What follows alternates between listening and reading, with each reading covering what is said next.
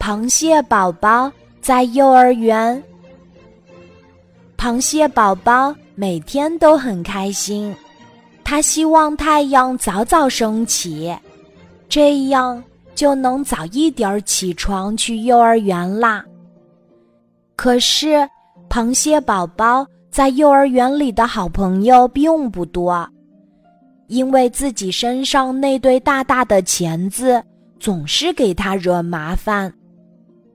吃午餐的时候，小动物们都排好队等着洗手。排在后面的螃蟹宝宝着急了，他用大钳子夹了一下站在自己前面的小松鼠，小松鼠尖叫着跳起来，疼得直流眼泪。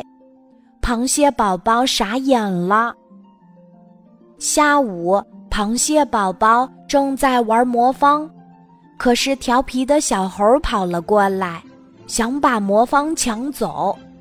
螃蟹宝宝着急了，把魔方藏到身后，然后挥舞着自己的大钳子说：“不给，不给！”大钳子不小心甩到了小猴的脸上，小猴疼得大哭起来。螃蟹宝宝惭愧地低下头。知道自己又闯祸了。螃蟹宝宝觉得都是这对大钳子惹的祸，自己是无辜的。但大象老师却不这么认为，他让螃蟹宝宝向隔壁班的大熊哥哥学习。别看大熊哥哥身材魁梧，力气又大，可是他很有礼貌。讲秩序，会谦让，遇到重活儿、累活儿，总是抢着干。小动物们都喜欢和他一起玩儿。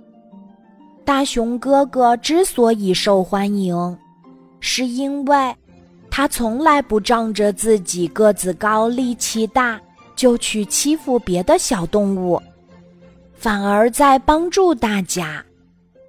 螃蟹宝宝终于明白了，不让大钳子伤害别人的同时，也可以做好事呢。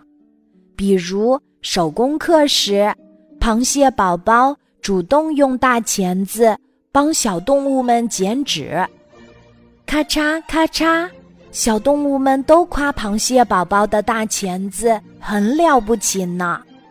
从那以后，螃蟹宝宝。更喜欢上幼儿园啦！